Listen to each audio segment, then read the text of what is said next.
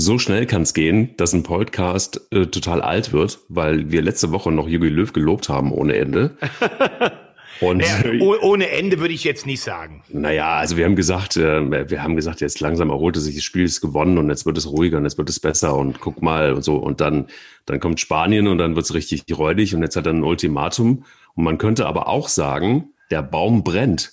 Oh, oh, oh, oh. Das, das habe ich ja noch gar nirgendwo gelesen in den letzten Wochen. Nee, noch nie, ne? Nee, nee, nee, nee, nee, nee. Ja, siehst du, der Baum brennt und deshalb gehen wir auch gleich auf Schalke. Aber ich glaube, wenn man, wenn man, wenn man, wenn man Jogi Löw heißt, ja, und ein Ultimatum hat und wenn man Baum heißt und es brennt, dann muss man auf jeden Fall sehr, sehr gesund sein und eins haben, nämlich Eier. Wir brauchen Eier. Der Podcast mit Mike Kleiss und Thomas Wagner. Äh, ganz ja. kurz nur eins, wir kommen ja später äh, in der Sendung noch auf Yogi Löw. Ganz so wie du es jetzt hier zusammenfasst, du alter Boulevardjournalist, war es natürlich nicht, aber ähm, wir werden da nochmal ins Detail gehen. Ich würde sagen, wir starten mit der Bundesliga, ne? Deshalb, aber Baum ähm, schon, weil ich würde ganz gerne mal auf Schalke gucken. Da muss es auch zwischen äh, Herrn Naldo und Ibisevic im Training gestern richtig gebrannt haben. Also, und da hatte auch der Manuel, der Baum, nichts mehr zu melden, weil die sind ziemlich aneinander geraten. Weißt du, was los war? Da, da musste man musste sie trennen. Äh, ja, ich habe das, ich habe das nur auch gelesen heute Morgen. Ist aber so eine Sache, die ich persönlich gar nicht so schlimm finde, muss ich wirklich sagen. Ähm, es, das kommt eigentlich immer mal wieder bei Bundesligisten vor, dann oder auch äh, in der zweiten Liga oder international, dann heißt dann, oh, Riesenstreit. Naldo ist eine Identifikationsfigur, äh, der leidet sicherlich auch in, an dieser Situation auf Schalke. Ibisevic ist ein Hitzkopf, der äh, spielt im Moment eigentlich nicht oder vielleicht nicht die Rolle, die er sich doch erhofft hat, obwohl es natürlich klar war, unter welchen Voraussetzungen er auch äh, na, äh, zu Schalke kam. Und natürlich ist die Stimmung dermaßen beschissen. Da reicht dann manchmal ein kleines Streichholz oder irgendwie ein Ball, der nicht richtig äh, gespielt wurde oder eine taktische Übung, um das ähm, zum Brennen zu bringen. Äh, ganz ehrlich und ganz fatalistisch gesagt, würde ich mir das bei Schalke häufiger mal auf dem Spielfeld wünschen. Also dem Vorfall an sich messe ich keine große Bedeutung bei. Es ist eher dramatischer, wie Schalke Fußball spielt. Wie hast du es gesehen, das Spiel? Ja, also ich muss dir ganz ehrlich sagen, ich finde, es ist eine, es ist eine Katastrophe, was Schalke spielt. Also es ist so bodenlos schlecht, dass mir eigentlich gar nichts mehr einfällt. Und ich frage mich mittlerweile eigentlich, ähm, wo, wo sollst du ansetzen? Ist die Mannschaft nicht richtig, äh, also ist die nicht richtig eingestellt auf Spiel? Ist dieser Kader so schlecht zusammengestellt? Also ich glaube, er ist wirklich schlecht zusammengestellt. Aber wenn ich mir die einzelnen Spieler angucke, also das müssen wir jetzt wirklich mal in diesem Spiel gegen Wolfsburg machen. Du hast im Tor mit Renault und Mann, finde ich, der ein guter Bundesliga-Torwart ist. Mhm. Dann hast du hinten Leute wie Stamboli und Nastasic, die ja schon beide gezeigt haben, dass sie auf einem hohen Niveau mitspielen können. Du hast Ludewig, der hat sich gut gemacht. Du hast Uchi Schipka gestandener Bundesligaspieler, du hast Mascarell gestandener Bundesligaspieler. Du hast Harit, gut, von dem siehst du gar nichts mehr, seit er seinen Vertrag verlängert hat mhm. von einem Jahr. Das ist so das typische Ding, spielt auf, neuer Vertrag, bisschen Selbstzufriedenheit, das war's. Serda ist für mich ein richtig guter Kicker, Nationalspieler. Mhm. Vorne Uth, Richtig feines Füßchen. Paciencia habe ich gesagt, meiner Meinung nach total überschätzt, wurde ja als Halsbringer von Frankfurt geholt. Außer Köpfen kann er meiner Meinung nach nicht viel auf äh, Bundesliga-Niveau, also nicht so viel, wie man erwartet hat, aber das ist ja dennoch eine Mannschaft, wo ich sage, da musst du eigentlich, jetzt wenn du auch so in die Saison gestartet bist, von Anfang an weißt, was Sache ist, musst du nach acht Spieltagen irgendwann schon mal einigermaßen versuchen, ins Laufen zu kommen. Sie ist von allen fünf Mannschaften, die unten sind, am besten besetzt, aber wenn dann gar nichts rumkommt, dann verpufft entweder all das, was der Trainer sagt. Man äh, bezeichnet, Harit wird noch vor der Pause ausgewechselt, dann wird's besser. Und dieser Kader ist völlig unzureichend zusammengestellt. Ich habe das ja schon mal angedeutet. Zwischen Jochen Schneider und Michael Rechke passt überhaupt nicht. Das ist maximal noch professionelle Zusammenarbeit und noch nicht mehr mehr das. Jochen Schneider musste häufiger in die Heimat, weil er privat ein paar, ähm, äh, paar Verpflichtungen zu Hause hatte. Rechke hat immer mehr versucht, äh, das Ganze äh, an sich zu reißen. Ja, und wie er es in Stuttgart schon gezeigt hat, er kann es einfach nicht nicht. Und deshalb liegt da einiges im Argen. Und äh, wenn du gerade hörst, dass es hier richtig knallt im Hintergrund, ähm, das ist keiner, äh, das ist, ich bin nicht auf, ich bin nicht in Gelsenkirchen auf Schalke, sondern hier wird nebenan immer noch gebohrt. Ja, die Abrissbirne kreist über die, aber auch über Manuel Baum. Jetzt mal ganz ehrlich, war das clever, ihn zu dem Zeitpunkt damals äh, tatsächlich schon auch einzusetzen? A, war es clever, ihn zu, B, war es clever, überhaupt ihn zu holen? Ist das der Mann, der die äh, ja, Jungen und die Alten in Anführungsstrichen zusammenführen kann und doch noch eine Mannschaft daraus bauen kann. Folgt ihm die Mannschaft noch. Hätte Uth besser in Köln bleiben sollen, weil er hat ja wirklich echt recht wenig Bock auf, äh, auf, auf Schalke gehabt. Macht das alles Sinn? Also irgendwie sehr viele Fragen auf einmal. Ich würde sie alle auch wirklich mit einem riesen Fragezeichen erstmal äh, beantworten, aber ich würde alles dahinter machen zumindest. Weil das sind doch im Grunde genommen einfach auch die Dinge, die, die er vorher wusste, was da auf ihn zukommt. Ähm, also du hast jetzt ein paar Namen genannt. Äh, ich habe Uth vor der Saison äh, gesehen. Klar, der hatte äh, eigentlich gesagt, er würde gerne in Köln bleiben. Das ist sein mhm. Heimatclub. Der hatte aber damals, als das dann klar war, er bleibt auf Schalke, hat er schon noch gesagt, oh, er findet die Mannschaft gar nicht so schlecht. Er hat schon Bock da drauf und er ist für mich auch einer der ganz wenigen im Moment, die noch Leistung bringen. Also ja. ähm, das würde ich nicht. Fand auch ein bemerkenswert äh, gutes Interview, was er gegeben hat nach dem Spiel, wo er gesagt hat, wir dribbeln hier jedes Mal auf, wir sind so schlecht, ich könnte heulen. Und er hat ja auch sich explizit äh, mit rein äh, genommen. Wobei, wie gesagt, ist für mich eigentlich der einzige, der im Moment ein paar spielerische Highlights setzt. Ähm, zum Thema Manuel Baum habe ich mich damals schon geäußert. Ich war auf den ersten Moment oder auf den ersten Blick ein bisschen skeptisch, weil die Frage ist ja immer, hast du das Gefühl, ein, ein Trainer passt direkt zu dem Verein wie eine Faust aufs Auge? Das habe ich damals nicht gesehen. Baum hatte weder den Namen noch die Strahlkraft, noch hat der Stallgeruch so aus dem Pott zu sein. Ähm, er ist halt Bayer, das hört man auch. Das finde ich aber auf der anderen Seite auch gar nicht schlimm. Also ich, ich war skeptisch, aber wenn man eins bei Manuel Baum auf jeden Fall sagen kann, ist, dass er ein, ein großer Fußballkenner ist, ein Analyst, ein Taktiker. Und ähm, also wenn der es noch nicht mal schafft, irgendwie was äh, äh, hinzukriegen, wo man sagt, das ist zumindest ein stabiles Gebilde, dann würde ich sagen, schaffen das auch nicht so viele. Das andere ist natürlich, mit wie viel Aura und Charisma trittst du oh. da auf, dass irgendwelche mhm. Leute dann einfach auch mal sagen, so, wir gewinnen jetzt mal ein Spiel. Ich bin zum Beispiel ganz klar der Meinung, wenn Schalke mal ein Spiel gewinnen würde, wie auch immer, und das wissen wir beide, dass Fußball nicht immer nur das Ergebnis der Qualitäten ist, die da geboten wird, wie auch immer, dann glaube ich, wären die natürlich in der Lage, auch sowas wie eine kleine Serie zu starten. Aber mittlerweile ist die Kiste so verfahren, dass man eigentlich sagen muss, jetzt nach sechs Spielen, die er da immer noch keinen Sieg eingefahren, dass es auch für Manuel Baum sicherlich eng wird. Nur die Frage ist, haben die überhaupt so viel Kohle, um noch einen abzulösen? Also Schalke ist der zweitgrößte Verein, was die Mitgliederzahlen angeht, ist in der internationalen Vermarktung immer noch ein großer Name, aber ist auf geradem Weg, vollkommen gegen die Wand zu fahren. Das muss man leider so knallhart sagen. Und ich sehe weder in der Person Schneider noch Rechke noch Baum im Moment einen Hoffnungsträger, wie sich das ändern könnte. Aber es ist ja auch so, dass meiner Meinung nach, wenn du auf Platz 18 stehst jetzt, dann ist ja noch ein bisschen Zeit. Aber es ist so, wie die Mannschaft spielt und wie das ganze Gebilde da funktioniert, beziehungsweise nicht funktioniert. Das ist doch eigentlich eher alarmierend, weil ich wüsste jetzt ehrlich gesagt nicht, gegen wen Schalke im Moment ähm, so viele Punkte holen sollte, dass sie zumindest mal aus dieser Abstiegsregion rauskommen. Also zumindest nicht in der Form, in der sie sind oder in dieser spielerischen Verfassung auch nicht. Und ich bin komplett bei dir, was ich total vermisse, ist so eine, so eine, so eine Figur, die auch so eine Mannschaft dann auch anzündet. Ich habe nicht das Gefühl, ich bin jetzt irgendwie nicht auf der Ersatzbank bei Schalke, ich kann es mir nicht jede Woche angucken, ähm, aus, aus Spielersicht. Aber nee, da würde ich auch Tränen in die Augen kriegen. Also das wird, das ja, du musst ja das Ballett dir anschauen. Ich muss mir das Ballett angucken, wobei das gucke ich mir nicht mehr an. Das gucke ich mir safe nicht mehr an beim nächsten Spiel gegen Dortmund. Da habe ich gar keinen Bock drauf, weil ich, wenn ich sehe, wie ja, komm, da reden wir gleich drüber. Ich, ich muss ja nur Ballett fallen lassen, da bist du ja schon wieder angezündet. Kriegst trotzdem mittlerweile, wirklich. Ja, ich muss es okay. echt sagen. Es ist einfach wirklich mittlerweile räudig, was da passiert. Und ich kann es auch nicht verstehen. Aber wenn ich, ich kann mir nicht angucken, wie Holland äh, den FC mit acht Buden abschießt. Da habe ich keine Lust drauf.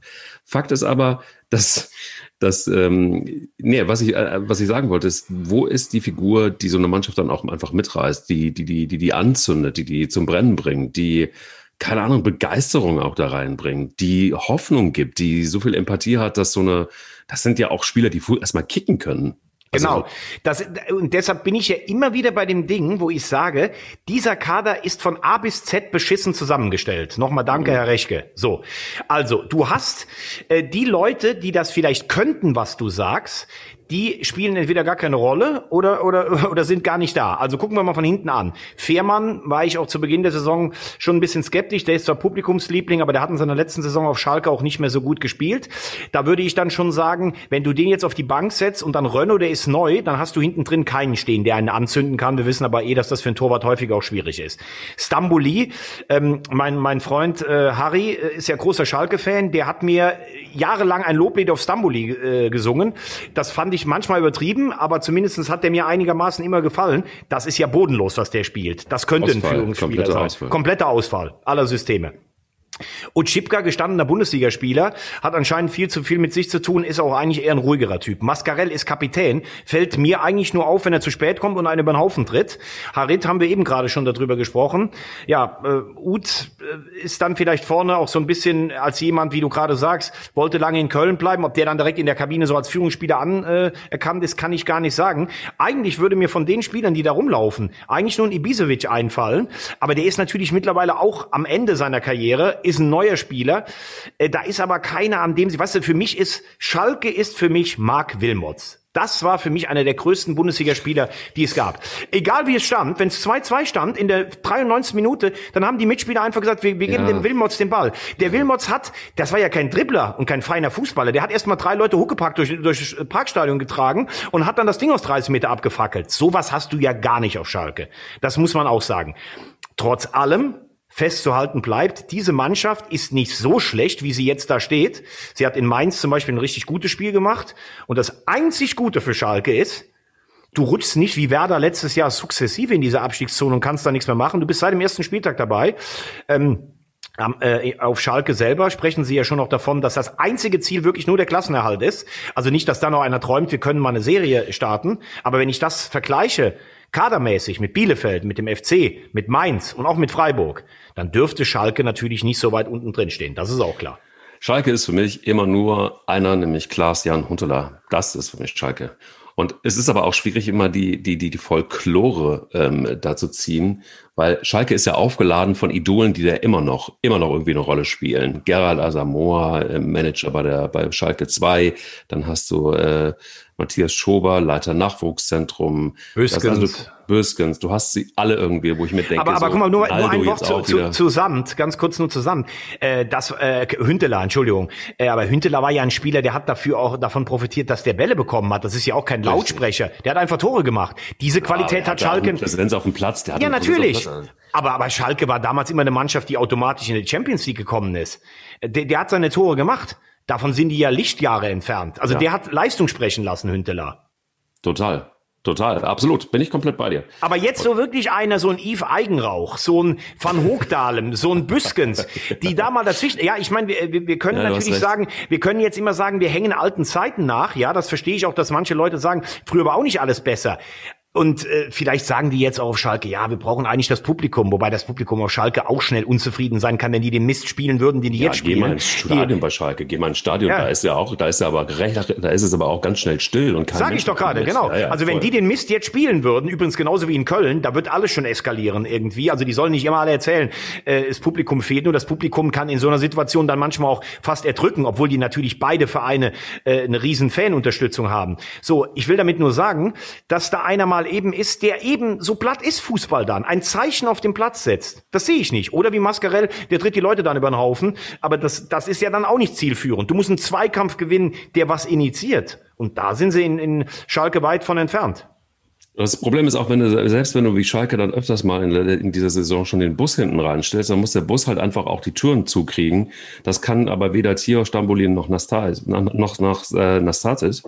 Das äh, funktioniert nicht. Ja, also die, Abwehr ist eine Katastrophe. Ich Ja, aber, aber, aber guck mal, Nastasic, das, das war ein Spieler, der wurde in ganz Europa gehandelt. Stamboli, charismatischer Anführer-Typ. Dann haben sie noch, äh, Tja. dann, haben- ja, dann haben sie noch, äh, noch, genau, junge Spieler noch daneben. Das muss doch noch mal, normalerweise funktionieren, aber es funktioniert nicht. Hast du mal gesehen, wie vom Anpfiff an Wolfsburg die da äh, um, um, um die Häuser gespielt hat? Das war ja, Wahnsinn. Wolfsburg hat das richtig gut gemacht. Also die haben das Ja. richtig gut gemacht. Die haben einfach auch gute Spieler. Das, man, gut, das hatten sie, hatten sie meistens immer. Ähm, meistens immer hatten sie, hatten sie zumindest oft. Aber sie haben einfach, die spielen einfach einen soliden, mittlerweile soliden, richtig guten Fußball. Und da gibt's auch gar keine Fragen. Ich weiß auch gar nicht, was, was Jörg Schmatke dann an äh, Oliver Glasner aussetzen. Nee, nee, aussetzen. nee, nee, aber das war ja Klasner selber schuld. Also, Ja, äh, ein bisschen, hat er ein bisschen sich weit aus dem Fenster gelegt gegen Schmatke. Da Genau. Also du kannst ja nicht einfach auf einer Pressekonferenz nach einem Monat nach Enden der Transferfrist kannst ja nicht sagen, äh, wir haben übrigens die Spieler nicht bekommen, die ich wollte. Also ganz ehrlich, das war ein mieser Auftritt von Glasner. Soll froh sein, dass sie ihn nicht rausgeschmissen Chancen haben. Im Moment liefert er, aber wir sind ja noch bei Schalke. Also ähm, ja, wobei man kann es abschließen. Also die Prognose ist doch relativ dunkel, oder? Also wenn da nicht mal, ich meine, ich würde jetzt tatsächlich tatsächlich, also es gibt ja einige, na nicht einige, stimmt nicht, aber ein paar Vereine, wo einfach nur noch Umbau hilft. Also dein äh, Reschke wird mit Sicherheit dein Freund nicht mehr werden, Schneider auch nicht mehr. Ähm, Nein, bei Schneider habe ich von vornherein gesagt, auch Stimmt. bei meinen Schalke-Freunden und hier recht. auch im Podcast, habe ich gesagt, Schneider ist ein Mann, der kann wichtig für einen Club sein, weil der hat Finanzen im Griff, der hat Vertragswesen und alles so, aber der hat, das ist kein Mann, der aus dem Sport kommt. Und das ist jetzt die Nummer eins auf Schalke, wo eh keine Sportkompetenz war. Tönnies hatte keine Ahnung vom Fußball, Schneider hat auch nicht große Ahnung vom Fußball. Und dann kommt Herr Rechke, der wird definitiv nicht mehr mein Freund, weil Herr Rechke immer nur groß erzählt, was er alles kann, dass er alles weiß und dass er der Größte ist. Das hat er in Stuttgart ja auch erzählt. Da ist ich. ein Jahr, ein Jahr, ja gut. Äh, also du, du, und, du und Herr Rechke, ihr solltet euch mal zum Weihnachtssingen treffen. Und dann ist der Kader einfach mies zusammengestellt und er hat versucht, in Schalke noch die Macht an sich zu reißen. Und man sieht ja, was ja. da für ein Kader zusammengestellt wurde. Auch dann hast du Sascha Rieter, guter Fußballer, netter Typ, aber ist das jetzt jemand, auf dem man sich sportlich auf Schalke ausrichten kann? Es ja, fehlt für mich. Köln schon einfach mehr in der, in der Pumperbude verbracht als gespielt, aber. Ja gut, aber der hat ja als, der war Nationalspieler, der ist mit Wolfsburg Meister geworden. Also da, die, die sportliche Karriere von Sascha Rita ist aller Ehren wert. Aber ich sage, wenn ich von oben runter gehe, und damit können wir es dann wirklich abschließen, Schneider kommt nicht aus dem Sport. Rechke leidet vor allen Dingen an eins, an maßloser Selbstüberschätzung. Rita ist eher so der nette Junge von nebenan und Baum wirkt jetzt schon nach sechs Spielen, als wenn er sich aufgerieben hätte. Da frage ich mich, wo soll jetzt der Impuls herkommen? Naja, der Impuls könnte kommen von ähm, Haaland, der, der, der niemals zu Schalke gehen wird, wahrscheinlich, niemals in diesem Leben. Aber vielleicht wäre es gut, einfach mal den einen oder anderen Spieler noch dazu zu kaufen im Winter, der, ähm, der so eine Mannschaft auch wieder beatmen kann.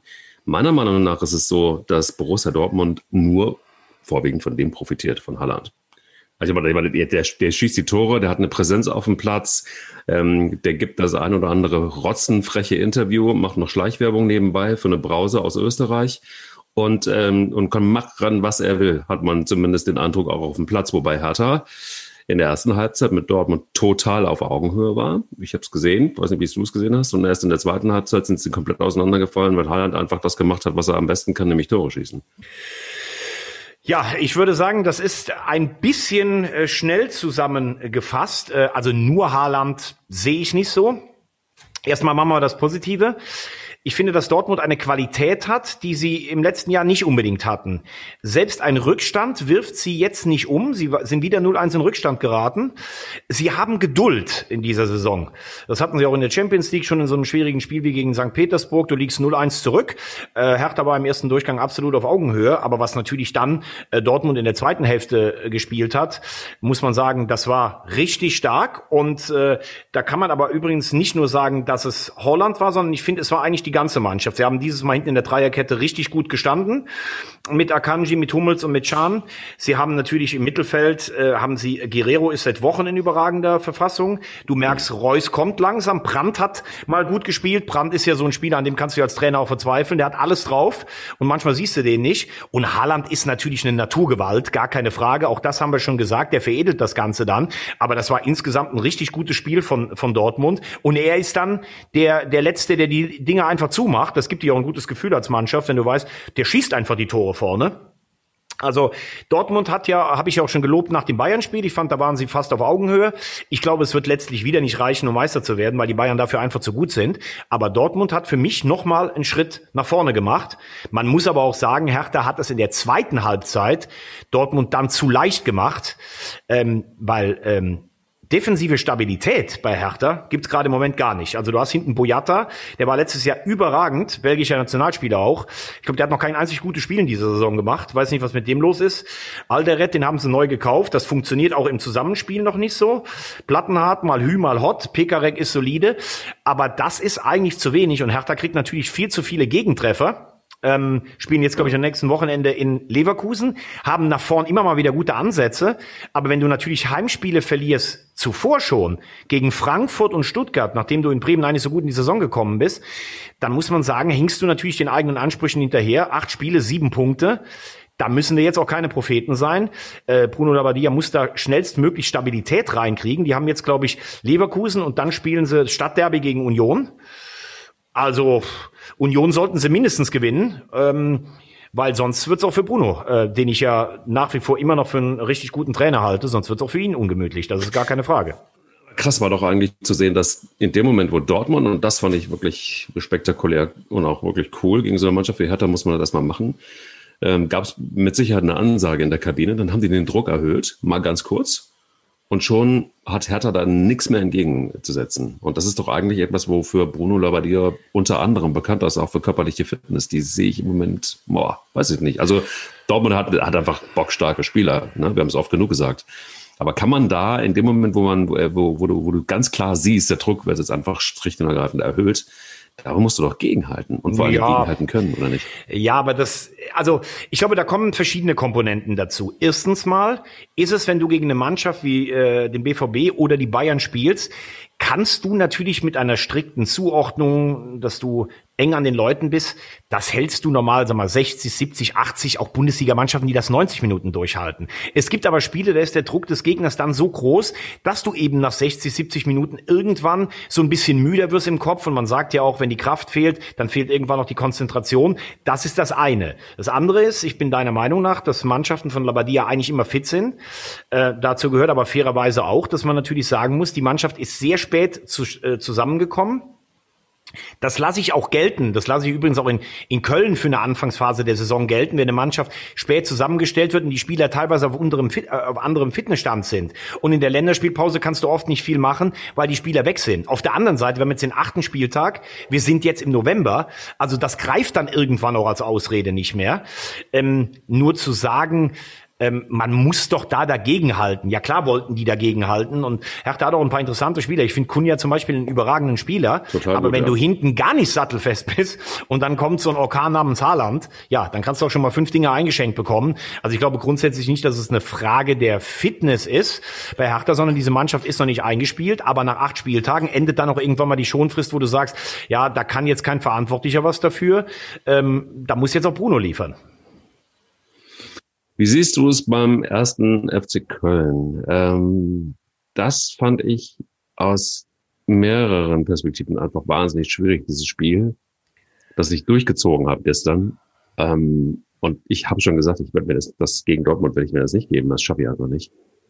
Weil das einfach auch das, was mich total fassungslos gemacht hat, wirklich ist, dass du dann nochmal Manndeckung spielst, Max Kruse komplett versuchst zuzudecken vor lauter Angst. Ähm, zweifelsohne ist Max Kruse ein guter Fußballspieler. Aber dann in Manndeckung zu nehmen wie 1990 und dann schießt ausgerechnet Max Kruse, der Elfmeter war okay, geschossen, nicht besonders gut. Horn hat ihn sensationell erstmal pariert, hat geahnt, wo das Ding hingeht und dann im Nachschuss trifft Max Kruse. Ausgerechnet der schießt den FC dann wirklich endgültig in eine Region, wo du denkst, ja, okay, gegen wen soll diese Mannschaft dann noch gewinnen? Ähm, alles, was du sagst, ist vollkommen richtig, äh, außer dem Wörtchen ausgerechnet. Also, äh, wenn jetzt Kruse aus dem Spiel heraus ein Tor gemacht hätte, hätte ich gesagt, siehst du mal, hast ihn in Manndeckung genommen und trotzdem hat er funktioniert. Also, mein, gegen den Elfmeter kannst du nun wirklich nichts machen. Also, bei, beim Elfmeter darf keiner äh, eine Manndeckung machen. Nee, du weißt, was ich meine, ne? Ja, Sinnbildlich. Ja, ja, aber er hat das Tor ja auch eingeleitet. Also, ähm, ich äh, habe ein durchaus ambivalentes Verhältnis zu dem, was der FC in den letzten Monaten und äh, in den letzten Jahr, fast schon seit Markus Gissel im letzten Jahr da ist, was sie gezeigt haben. Er kam hin äh, zu einem desolaten Trümmerhaufen und hat mit diesem Trümmerhaufen, glaube ich, sieben oder acht Siege in zehn Spielen äh, geholt. Das ist aller Ehren wert, das ist eine Top-Leistung. Ich habe dann im Frühjahr ähm, gesagt, ich glaube, dass er die Zügel ein bisschen locker gelassen hat. Kann man vielleicht sagen, es ist menschlich. Auf der anderen Seite hat er die Mannschaft, glaube ich, danach nicht mehr so in den Griff bekommen, wie er sie hatte. Man hat in den letzten Wochen gesehen, die Mannschaft spielt nicht gegen ihn, aber sie spielen auch nicht für ihn, indem ich sehe, da wird in der Woche was eintrainiert und das sieht man. Also nach vorne ist kein Spielsystem erkennen. 0,0. Man hat Limnios geholt, um über die Flügel zu kommen, weil man mit Anderson einen Spieler hat, der das mit dem Kopf machen kann. Der Anderson, da habe ich immer das Gefühl, der fängt bald an zu heulen um Platz, weil er denkt, wo bin ich denn hier reingeraten? Da kommt gar nichts. Und dann äh, in der Defensive machst du immer wieder dieselben Fehler. Das 0-1 gestern, das ist Slapstick äh, da zwischen Wolf und Zichos, wie die sich da den Ball nehmen, du ihn, ich habe ihn längst. Was, und auch hier, ja, jetzt fällt das 0-1. Sechs Elfmeter in acht Spielen. Und äh, man, man muss natürlich ganz ehrlich sagen, also das war gestern taktisch eine komplette Bankrotterklärung. Also wenn ich heutzutage anfange in der Bundesliga Manndeckung zu spielen, also da äh, bin ich vollkommen bei dir. Wir reden hier nicht darüber, dass du sicherlich sagen kannst, wenn du gegen die Bayern spielst und da kommt ein Lewandowski oder sowas, dann kannst du jetzt einfach mal sagen, da läuft einer neben dem einfach nur her, weil der ist sowas von überragend. Wir reden über Max Kruse, einem außergewöhnlichen und guten Bundesligaspieler, ja. der sich aber irgendwo so im offensiven Mittelfeld rumtreibt äh, und das dann Skiri gegen den Manndeckung spielt, das ist ja ein Rückfall in die taktische Steinzeit. Und wenn ich jetzt denke, dass wir zwei Wochen Wochen, wenn wir jetzt zwei Wochen Länderspielpause hatten und du sagst, da muss auch was kommen, du musst ja auch ein Spiel gewinnen. Selbst das Tor war gestern ein Standard. Äh, also, ich meine, Union war ja jetzt auch nicht richtig gut. Die haben zwar eine gewisse Präsenz, die versuchen dann noch von hinten heraus Fußball zu spielen, was sie letztes Jahr nicht gemacht haben. Da waren ja so viele Fehler drin in diesem Spiel. Total. Aber Total. Also gestern hätte ich gedacht, auch nach den Ergebnissen der Konkurrenz, Schalke hat verloren, Bielefeld hat verloren, Mainz hat Freiburg mitten in den Abstiegskampf reingezogen. Übrigens, das habe ich dir schon vor vier Wochen gesagt, erinnere dich absolut. dran. Gehen wir ne? gleich noch drauf ein, ja, absolut. Ja. Ähm, dann kannst du mit einem Sieg gegen Union, kannst du einen riesen Befreiungsschlag machen. Und pff, also ich, ich sag auch nicht, dass die nicht wollten. Aber die können es anscheinend nicht besser. Und nur ein Argument noch, Horst Held sagt ja, immer, warum er an Markus Gistol festhält. Er sieht ihn, es ist seine Überzeugung. Wenn es seine Überzeugung ist, muss er das machen. Ich habe ihn das ja auch vor zwei Wochen im Doppelpass gefragt. Er hat gesagt, der Trainer geht den Weg mit mit den jungen Spielern. Jetzt muss ich dich aber mal ehrlich fragen. Du bist ja so ein Verfechter der jungen Spieler. Katterbach wird immer schlechter. Also das ist ja nicht mehr der Katterbach vom letzten Jahr. Thielmann sitzt auf der Bank. Jakobs gestern auch nicht gut gespielt. Also um Gottes Willen, den jungen Spielern darfst du das alles verzeihen. Aber es sind ja immer wieder dieselben, die kommen oder auf der Bank sitzen und die nicht besser werden. Ötchan gilt für mich jetzt nicht mal als ganz junger Spieler. Und der Rest, der da rumläuft, ist nicht mehr jung und der wird auch nicht besser. Bornau ist schlechter, schlechter geworden. Zichos, den habe ich äh, gelobt letztes Jahr, weil er eigentlich am obersten Rand gespielt hat. Der spielt immer, der spielt auch nicht gut. Also der Einzige, der mir gestern gefallen hat, war tatsächlich Horn, der insgesamt äh, nach seiner Formkrise im Moment einen sicheren Eindruck macht und den Elber super hält. Ja, aber absolut, ja, apropos Held, also bevor ich jetzt nochmal auf die jungen Spieler eingehe, also Held hätte sich niemals auf den Kuhhandel mit Hertha BSC, Cordoba und mit Duda zu verrechnen einlassen dürfen. Ein Terodde nach Hamburg zu verschenken, stattdessen auf Modest zu hoffen, absolutes Harakiri-Erlebnis. Und dann einen schon bei Union Berlin angeschlagenen Anderson ohne echten Backup zu verpflichten, ist das wirklich amateurhaft. Es ist wirklich es ist einfach ähm, nur amateurhaft. Äh, also äh, da, du hast jetzt sehr viele Punkte genannt, die richtig sind, aber in einem würde ich dir dann doch gerne wieder äh, sprechen. Sag also, du, du, hast Cordoba ne, als überragenden Stürmer, hat er ja auch bei Hertha gezeigt, dass er ein guter Mann ist, jetzt ist er leider verletzt. Aber du hast keine Kohle. Äh, auch da muss man ja sagen, man hat immer so gelobt, was Herr Werle mit den Finanzen gemacht hat. Der Verein ist finanziell auch ganz schön an der Wand, muss man ehrlich Klar. mal sagen. Mit teuren ja. Abfindungen, mit, mit einem teuren Kader, äh, mit Armin Fee, der Verträge gemacht hat und dann irgendwann nicht mehr da war. Also das muss man auch alles einsortieren.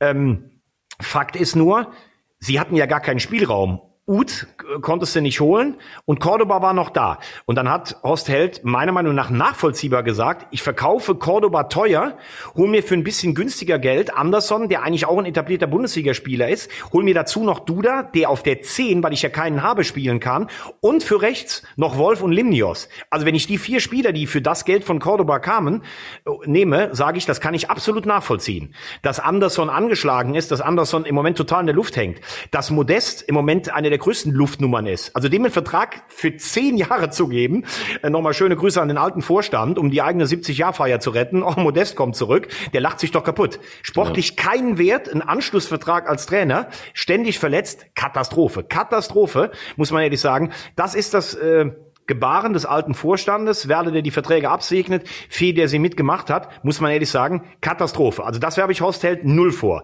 Aber der Kader, den sie jetzt da haben, der müsste ebenso wie Schalke eigentlich gut genug sein, um zumindest zwei oder drei Mannschaften hinter dir zu lassen. Und also gestern, das muss ich sagen, das war eine absolute Minusleistung, eine Katastrophe. Jetzt fährst du nach Dortmund, musst du nicht äh, groß drüber reden, dass es da wahrscheinlich nichts gibt. Dann hast du nach neun Spielen drei Punkte. Und Horst Held hat sich ja fast wie in einem Hungerstreik an, an Gistor rangekettet.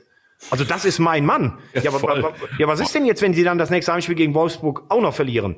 Äh, ja, das, das ist gemeinsam ja in den Untergang oder wirft er ihn dann doch raus, nachdem er seinen Vertrag verlängert hat? Klar, das ist ja klar, logisch. Erstmal wird der Vertrag jetzt erstmal um fünf Jahre verlängert. Nein, er ist ja schon verlängert worden. Aber ja, noch mal, so, nee, von oben drauf. Das, macht, das macht ja gar keinen Sinn. Das ist, es gibt ja schon Verträge, die verlängert worden sind. Die sind kurze Zeit vorher schon verlängert worden und jetzt macht man es halt einfach noch mal, noch mal. Also es ist ja, da gibt es ja überhaupt gar keine Regel mehr. Und dazu kommt noch, und das finde ich wirklich total, äh, um bei dir zu sein, Wahnsinn, dass in dem Moment, also genau, bin voll bei dir, der hat sich wirklich an die Bahnschwellen gekettet. Und die Bahnschwelle heißt Gistol. Und wenn der Zug kommt, dann überrollst die beide. Der hat ja gar keine andere Chance mehr, als dann müssen beide gehen. Eigentlich ja. Er hat den Vertrag auch verlängert, wo alle gesagt was soll das? Ich meine, du siehst ja gerade bei Lucien Favre. Dortmund ist mit Favre ins letzte Vertragsjahr gegangen, die sprechen im Frühjahr. Das klappt ja auch. Das Argument war ja, ja, der Trainer muss oder die Mannschaft muss schon wissen, dass ich dem Trainer vertraue.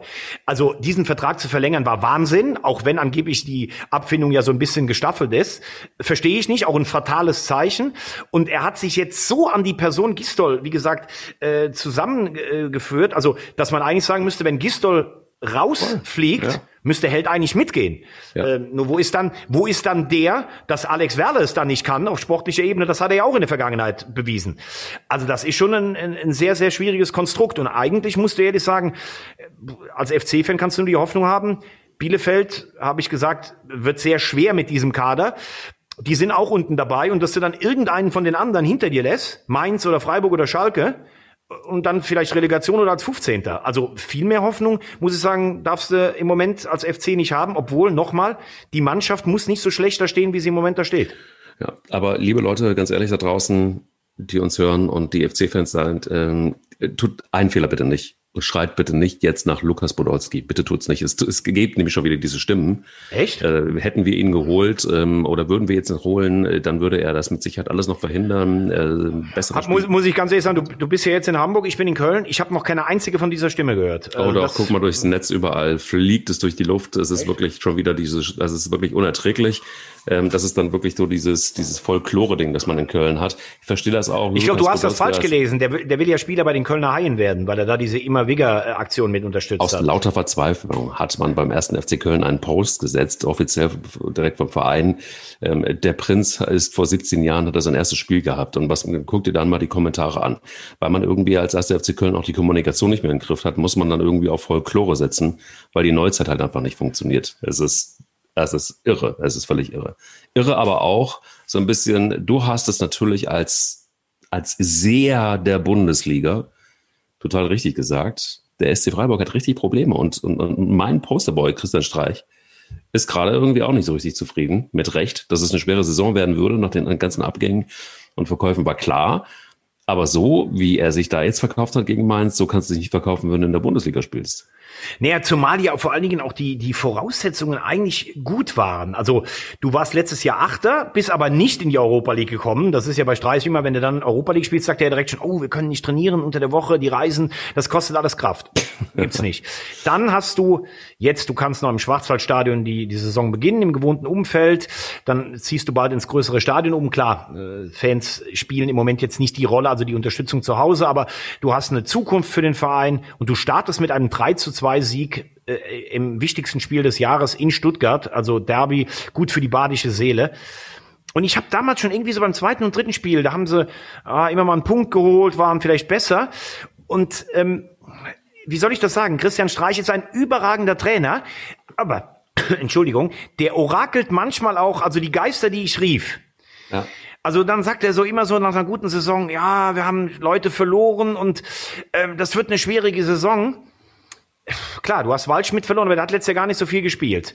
Koch hast du verloren, sicherlich einen, äh, einen, guten, einen guten Mann. Hast Schwolo verloren, aber dafür hast du mit Müller einen guten Torwart bekommen. Also die Mannschaft ist auch eingespielt. Und Freiburg hat auch eine gute Mannschaft. Die müssen auch nicht so spielen, wie sie gestern gespielt haben. Und dann hast du es vielleicht gesehen, dieses 1-0. Ich finde, da kannst du über ein Foulspiel reden äh, im Mittelfeld von Mateta. Aber da hat sich dann Streich auch noch eine halbe Stunde später beim vierten Offiziellen darüber aufgeregt. Der ist ja auch jemand, der zetert dann sehr oft auch mit den Unparteiischen und sowas. Ich glaube, es ist jetzt der Punkt gekommen, wo du sagen musst, ey Leute, ganz ehrlich, da waren gestern zwei, drei wirklich bittere Schiedsrichterentscheidungen gegen Freiburg. Das will ich überhaupt nicht äh, in Abrede stellen. Aber Leute, ey, wir haben wir haben äh, Abstiegskampf gerade im Moment. Ja. So können wir nicht spielen wie gestern. Also Mainz war gestern richtig scharf. Die waren richtig auf den Punkt da.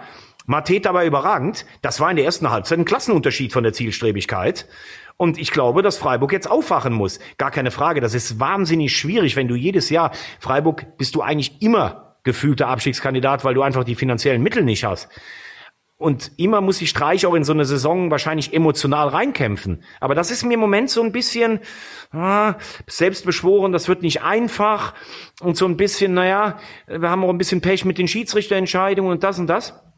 Gefährliche Situation, die nicht sein müsste, weil im Keller der Bundesliga ist die Bundesliga ganz schwach in diesem Jahr. Also es gibt ja oft Spielzeiten, ja, so. Spielzeiten, da sagst du, selbst der 15. oder 16. spielt einen, einen, guten Ball. Die letzten fünf unten drohen sich ja schon so ein bisschen zu verabschieden und das wirklich auf allerniedrigstem Niveau, muss man sagen. Vor allen Dingen, wenn du, wenn du als SC Freiburg wahnsinnig, hast du diese riesigen Lücken im Mittelfeld gesehen im Freiburger Spiel? Das war ja Wahnsinn. Da habe ich ja. auch gedacht, so, okay, da hat er dann irgendwann reagiert. Ähm, dachte mir aber dann irgendwie so, okay, das war eigentlich viel zu spät, weil die richtig teuer war eigentlich die erste Halbzeit für den SC Freiburg. Da haben sie einfach gepennt. Ja, sie haben ja auch immer, im Mittelfeld hatten sie immer jemand, zum Beispiel wie Höfler, der lange Zeit unterschätzt war, weil der so einen ganz unauffälligen Part spielt. Der spielt in dieser Saison bislang wirklich richtig schlecht. Also er hat schon viele Gegentore verschuldet, was man gar nicht kennt, weil er sonst ein Muster der Zuverlässigkeit ist. Dann haben sie Santa Maria gekauft, Neuzugang, der hat die ersten zwei, drei Spiele richtig gut gespielt. Jetzt merkst du dann irgendwie, ist dann doch eine Umstellung.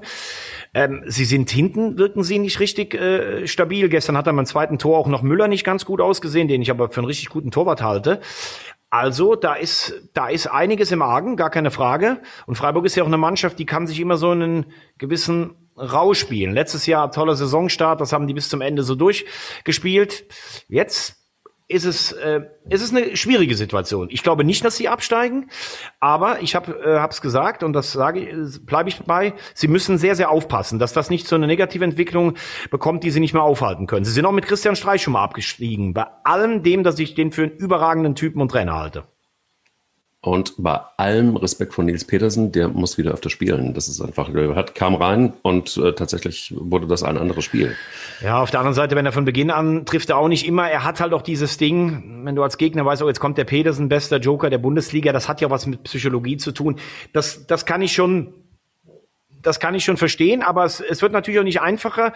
Man sagt jetzt immer auch in, in einer in einer Bundesliga-Saison, es rutscht dann meistens noch einer unten, unten rein, der gar nicht damit gerechnet hat. Da könnte man jetzt vielleicht sagen, vielleicht, Hertha haben wir schon drüber besprochen, glaube ich aber letztlich nicht. Vielleicht Hoffenheim mit dieser ganzen Corona-Problematik. Aber auch da ist so viel Substanz drin. Das war ja ein tolles Spiel gegen Stuttgart.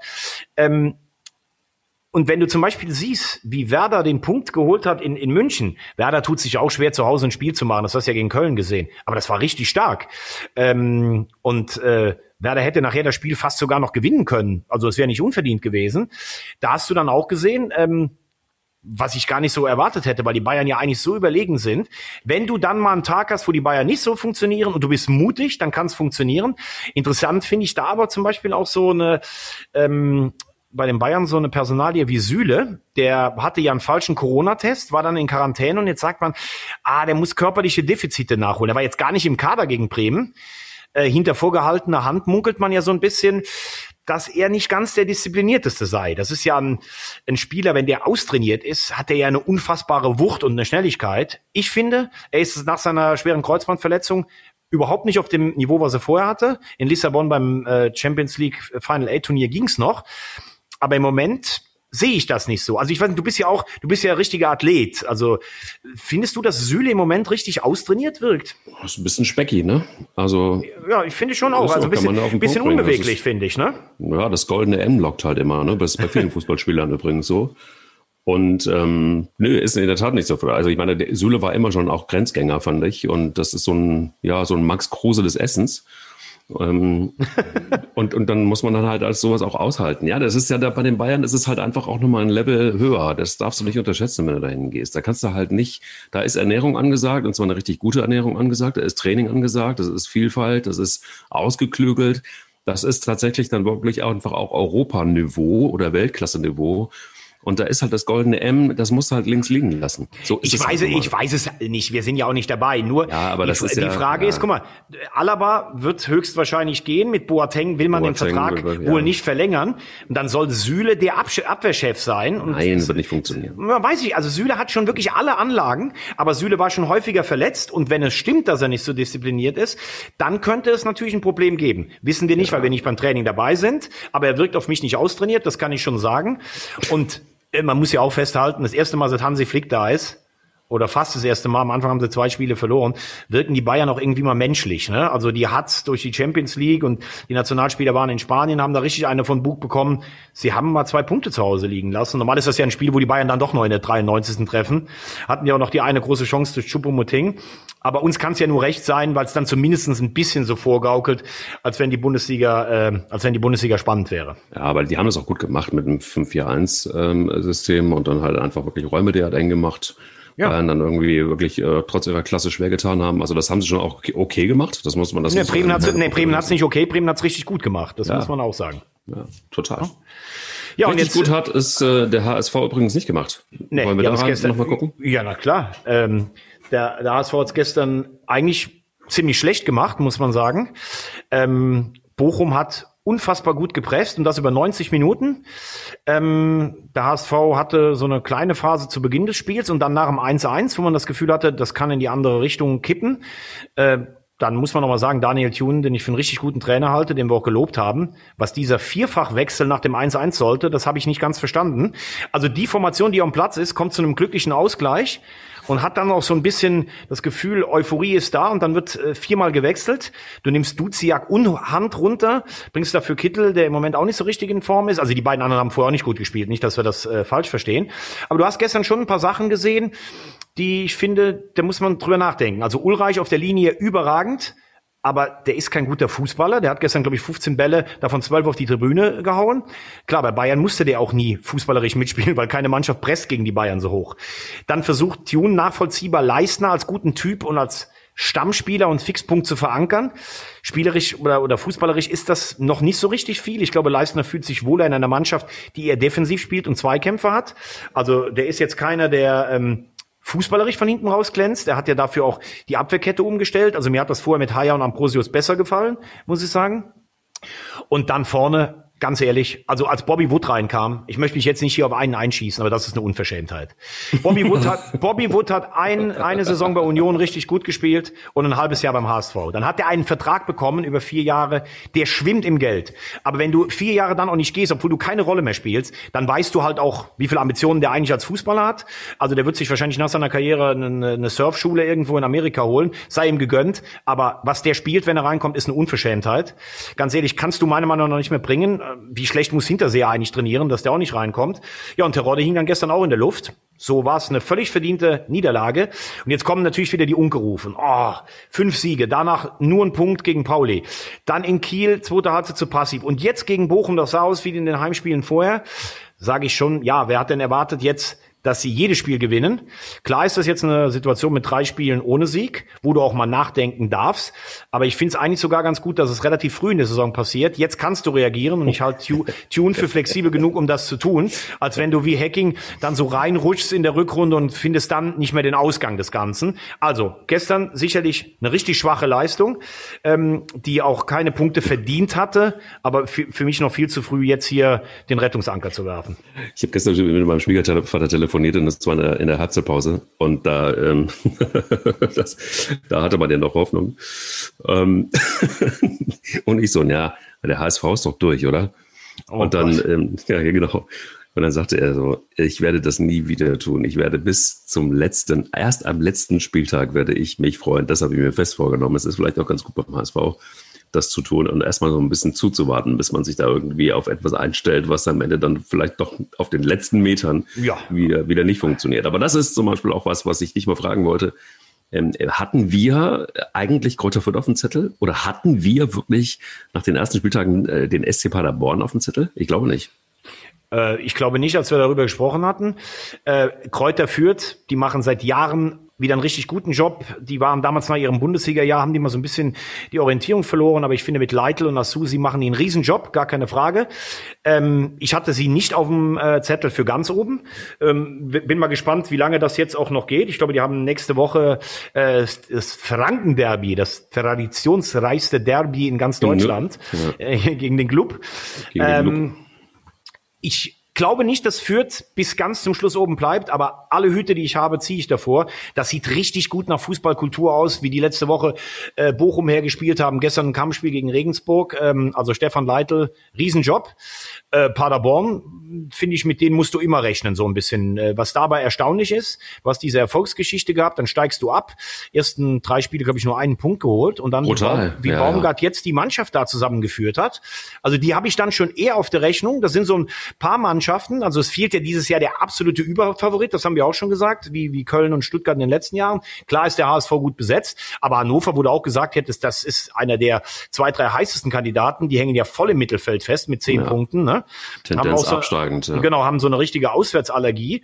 Und wenn man sich die Tabelle jetzt dann mal anguckt, das ist ja auch relativ eng. Osnabrück spielt zum Beispiel heute Abend noch. Also Bochum nach der, nach der, nach dem Spiel gestern muss man auch alles zutrauen. Die suchen aber auch noch Konstanz. Gegen Fürth und in Braunschweig waren sie relativ schlecht. Gestern richtig gut. Ähm, Kiel habe ich immer schon gesagt.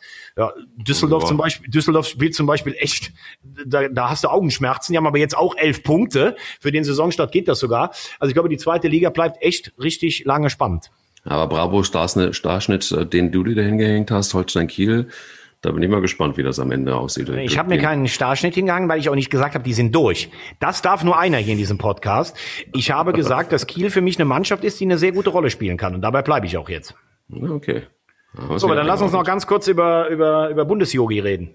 Das ist bitter. Also jetzt muss der, der zweitgepflegteste Mann in Fußball Deutschland nach dir.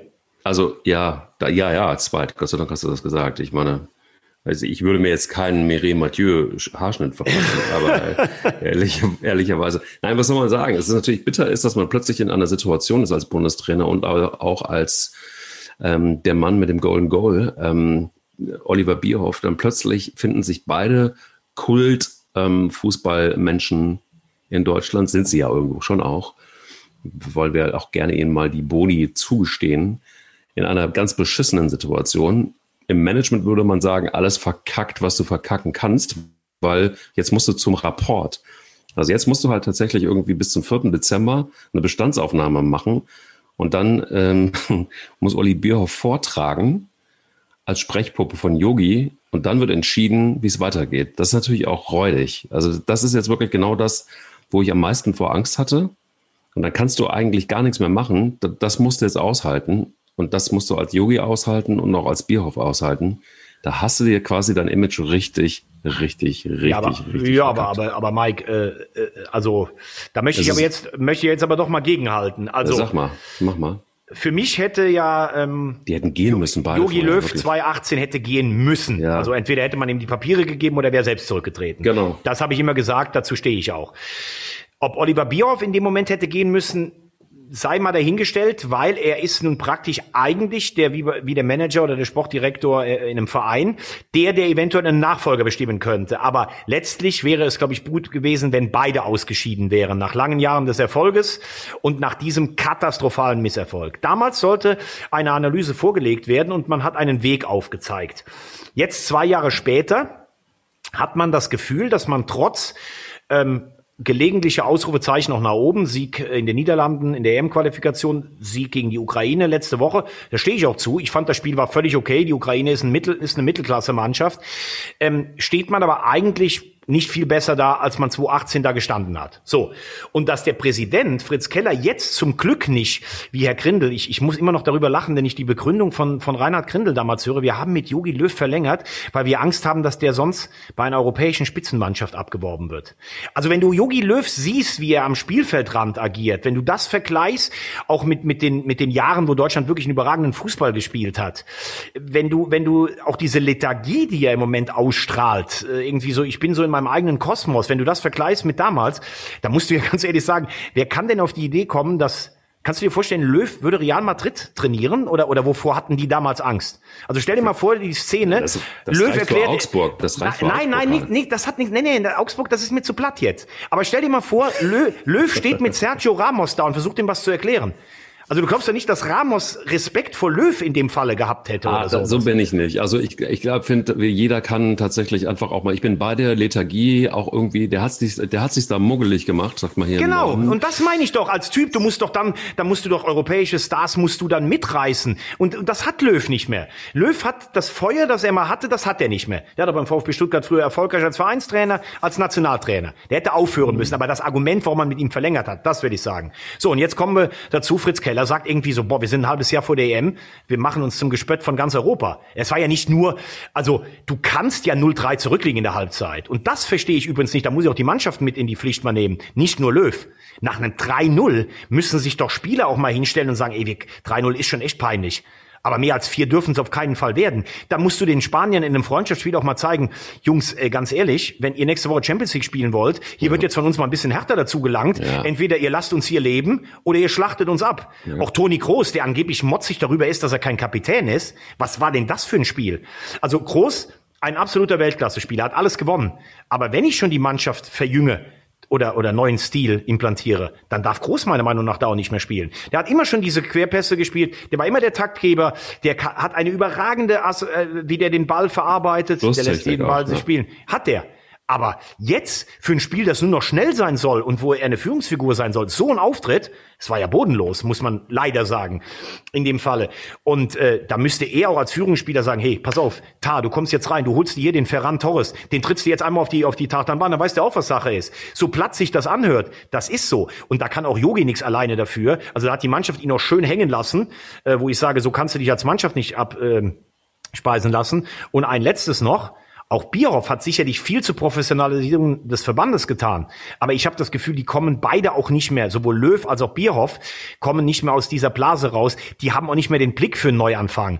Und wenn jetzt viele sagen, ah, Bierhoff hat mit dem Satz, die EM, bis dahin gehe ich den, Weg, äh, den Weg mit, Löw unter Druck gesetzt, dann sage ich ja, endlich hat er es mal gemacht. Also wenn Löw noch mal so, so ein Turnier hinlegt wie bei der WM, dann ist es doch klar, dass er nicht mehr Trainer sein kann, auch wenn sein Vertrag bis 22 gilt. Ja, aber weißt du, du weißt, weißt du, was, was ich ja ein bisschen anders sehe als du, ist, ist äh, oder beziehungsweise, nee, wir sind, glaube ich, gar nicht so weit auseinander. Ich bin auch bei dir, um mal so anzufangen, die hätten längst abtreten müssen. Jetzt kommen sie aber, jetzt kommen sie nach diesem 0 zu 6 gegen Spanien in eine Situation, wo sie sich rechtfertigen müssen. Punkt eins, wo sie auf dem Prüfstand stehen, wo sie einen Rapport abliefern müssen, um dann entgegenzunehmen, ob sie bleiben dürfen oder ob Löw zumindest bleiben darf oder ob er nicht bleiben darf. Das ist doch eine beschissene Situation. Also wenn sich ein Bundestrainer rechtfertigen muss, auf diese Art und Weise nach so einem Spiel, das ist für eine Mannschaft, die lachen sich doch kaputt. Die sitzen noch in der Kabine, popeln sich in der Nase, kaufen, bestellen sich online die nächste Philipp Plain Jacke und sagen sich so, geil, geil. Das weiß ich, das glaube ich nicht. Ganz Glaubst ehrlich, ich, ich kann das nachvollziehen, was da du meinst. Aber er hat ja auch viele dieser jungen Spieler hat er ja äh, reingeholt und stark gemacht, auch indem er Müller, Boateng und Hummels rasiert hat. Ich glaube auch nicht, dass die gegen gegen Löw spielen. Das das glaube ich gar nicht. Hm. Und ich glaube, denen ist das auch scheißegal. Die Nationalspieler, die sehen sie das nächste Mal im März, ob der jetzt am 4. Dezember zum Rapport muss oder nicht. Ich finde es aber letztlich richtig, wenn du als Präsident sagst, ey, wir können uns doch als Deutschland nicht so verkaufen, 6-0 in Spanien, ganz Europa lacht über uns. Das geht so nicht. Ich möchte jetzt da einen Weg. Wie kriegst du das bis zur Europameisterschaft hin? Das kann ich verstehen. Nur das Problem ist, wer übernimmt das denn jetzt? Es geht ja jetzt keiner hin und sagt, äh, ja, ich mache jetzt den Bundestrainer, weil ich glaube, dass die Mannschaft äh, fähig ist, nächster Europameister zu werden. Ich habe, du hast dich kaputt gelacht in unserem Chat, ich habe gesagt, es gibt nicht den Top-Favoriten. Und an einem guten Tag kann Deutschland auch Spanien schlagen, wie im Hinspiel bis zur 95. Minute eigentlich fast ge äh, geschehen. Ich glaube aber, die Kandidaten, die jetzt interessant wären, ein Klopp, ein Tuchel, die tun sich das jetzt nicht an. Und ob ein Rangnick jetzt kommt, ein halbes Jahr vor einer EM, Rangnick wäre, glaube ich, einer, wenn die EM äh, dann an die Wand gefahren wird, der wird sagen, okay, ich baue jetzt eine neue Mannschaft auf, die WM 22 ist in anderthalb Jahren, aber nächstes Ziel ist dann die Heim-EM in drei Jahren. Das könnte ich mir vorstellen, dass der das macht. Das sind für mich auch so Kandidaten für diesen, für diesen Posten. Aber ich glaube, Löw wird weitermachen. Die einen sagen weiter wursteln. Keller sagt, ich brauche jetzt mal ein, ein Konzept und das finde ich auch richtig. Das Problem ist, glaube ich, dass Bierhoff jetzt Löw vor der EM nicht rauswirft und dass du damit aber auch keine große Sportkompetenz mehr im Verband hast, außer Bierhoff, die jetzt entscheiden könnte, ne, pass auf, Yogi, das funktioniert so nicht mehr. Wir brauchen jetzt einen neuen äh, Trainer. Also meine Prognose, Löw bleibt und nach der EM sind sie beide weg. Ja, okay, das ist äh, in der Tat, das ist ganz schön, weil dann ist eine Tür auf und da sage ich dir einfach, ich werde als Trainer besser, als ich es als Spieler war. Ja, Sandro Wagner. Sandro Wagner. Ja, Guck ja, mal. Ja. Ja. Aber du glaubst aber jetzt nicht, dass der Bundestrainer wird, oder? Ja, ich würde, nee, natürlich nicht. Das ist alles andere als das, aber ähm, obwohl ich würde nicht kaputt lachen. Nein, das ist ein Satz, den man so sagen kann. Ja, also wenn man auch so sieht, wie die Karriere zu Ende gegangen ist, ähm, dann ist das vielleicht auch eine gute, ein guter Exit. Aber ich muss dir ganz ehrlich sagen, ich bin schon sehr beeindruckt von, von Sandro Wagner, von diesem Spruch. Und ich würde jetzt natürlich gerne abschließen mit, und wenn man so einen ähm, Satz von sich gibt, dann Könnte man, allen das wäre rund. Das wäre rund, Das wäre ja. rund, ja, es wäre rund. Aber du setzt jetzt noch einen drauf, oder? ja, und zwar mit etwas völlig Überraschendem, weil ich jetzt einfach sage, wenn man an, als Fritz Keller, der sehr lange sehr blass gewesen ist und der sehr lange auch gar nicht so richtig existent gewesen ist, wenn man sagen muss, und dann auf die Idee kommt, nach so einem 0 zu 6 gegen Spanien zu sagen, Jungs, zum Rapport, ich hätte jetzt gerne ein Konzept, legt es mir vor und dann gucken wir mal weiter. Am Ende zeigt sich dann doch, ob einer nämlich dann doch eines hat, nämlich Fritz Keller, der hat Eier. Eier. Wir brauchen Brauchen Eier. Eier.